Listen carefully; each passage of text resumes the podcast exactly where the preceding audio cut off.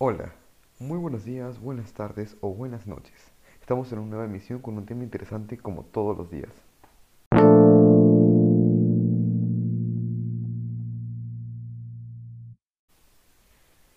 En esta ocasión hablaré acerca del impacto ambiental, específicamente de la zona costera. Como bien sabrán, el Perú es un país del cual tiene un fuerte afán por el pescado, no solo por cocinar un rico, delicioso ceviche, sino para poder mantener a miles de familias trabajadoras. Después de la explotación minera, la pesca es la actividad económica más importante del país. Tanta su importancia que si llegamos a explotar su capacidad de extracción, que imagínense que sería un 100%, llegamos a un 120%, generando un problema grave llamado sobrepesca.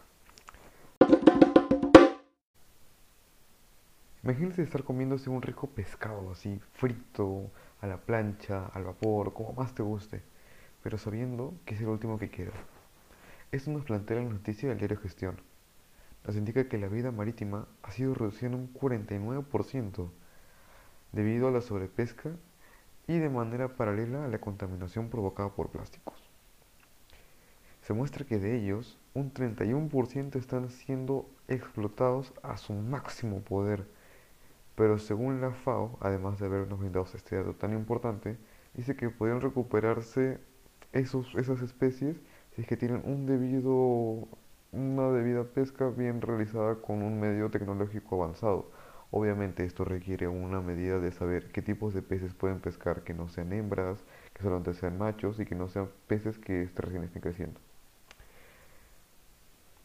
¿Saben qué?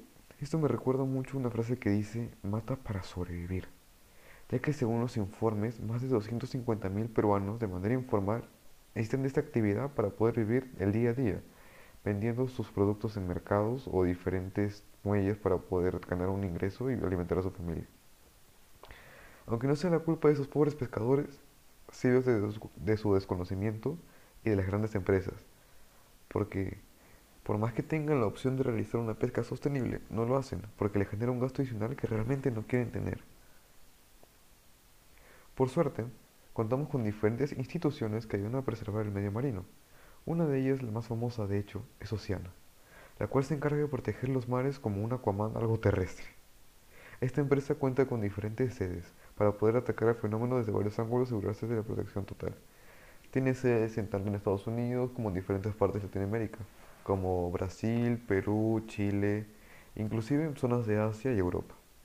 Pero lo más importante es que esta empresa está protegiendo a nuestro mundo desde el 2001 y además presenta nuevos, nuevas campañas con las cuales se está mejorando la situación marítima en este mismo año. Al parecer se nos ha acabado el tiempo.